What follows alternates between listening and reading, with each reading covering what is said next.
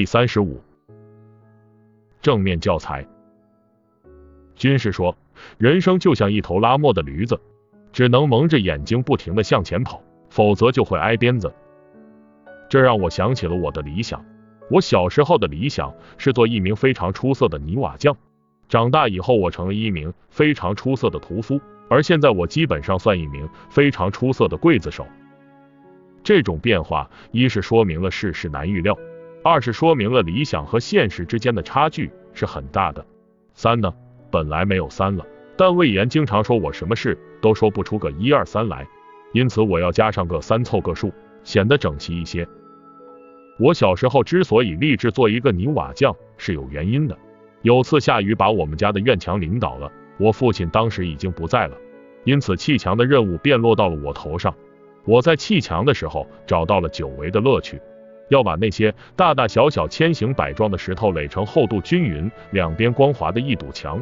这不仅仅是力气活，也不仅仅是技术活，这分明是一门高深莫测的艺术啊！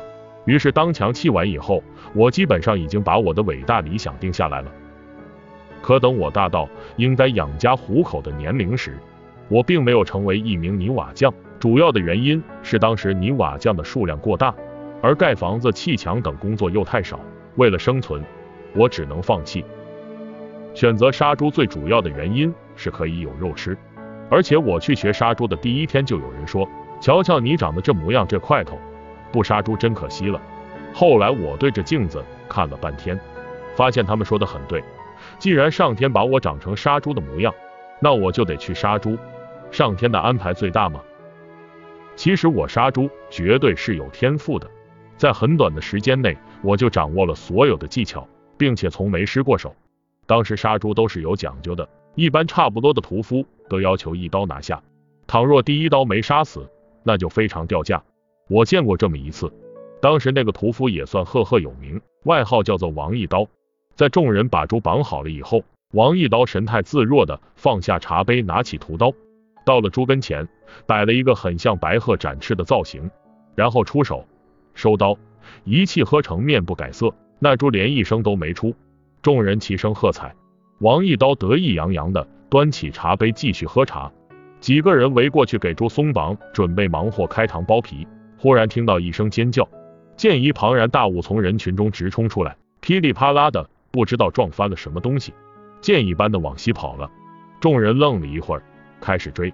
这时有人发现王一刀倒在地上，扶起来一看，被猪撞断了两根肋骨，而那头猪最后在数里外找到了，口吐白沫，是活活累死的。于是后来众人给王一刀改了个外号，叫王一累。我现在改行杀人。但经常在杀人的时候想起当年杀猪的情形，丈八蛇矛刺进对方的身体内，和杀猪刀割断猪的动脉的那种感觉其实差不多。同样也有一大群人等着给你喝彩或者看你的笑话。就我从一个泥瓦匠变成了一个将军这件事来说，在很多人看起来我是很幸运的。或许会有一些人把我当成一个正面的教材来教育那些不知上进的孩子，但我自己却没觉得很自豪。相反，还有些失落，因为我经常做梦，梦到我是一名快乐的泥瓦匠，想象着自己亲手砌的一栋栋房屋，其兴奋程度远远超过了百万军中取敌将首级。子龙给我讲了个故事，有一次我们行军路过乡下，看到一位老农把喂牛的草料铲到一间小茅屋的屋檐上，感到奇怪，于是就问道：“老伯，你为什么不把喂牛的草放在地上让它吃？”老农说。这种草草治不好，我要是放在地上，它就不屑一顾；但是我放到让它勉强可够得着的屋檐上，它会努力去吃，直到把全部草料吃个精光。子龙说，我们很多人都像那头牛，都很在意那些遥不可及的东西，而对于已经到手的却不屑一顾。如此说来，假设我当初真的当了泥瓦匠，看到一个耀武扬威的将军路过时，必定也是羡慕不已了。这么想着，我觉得心里舒服多了。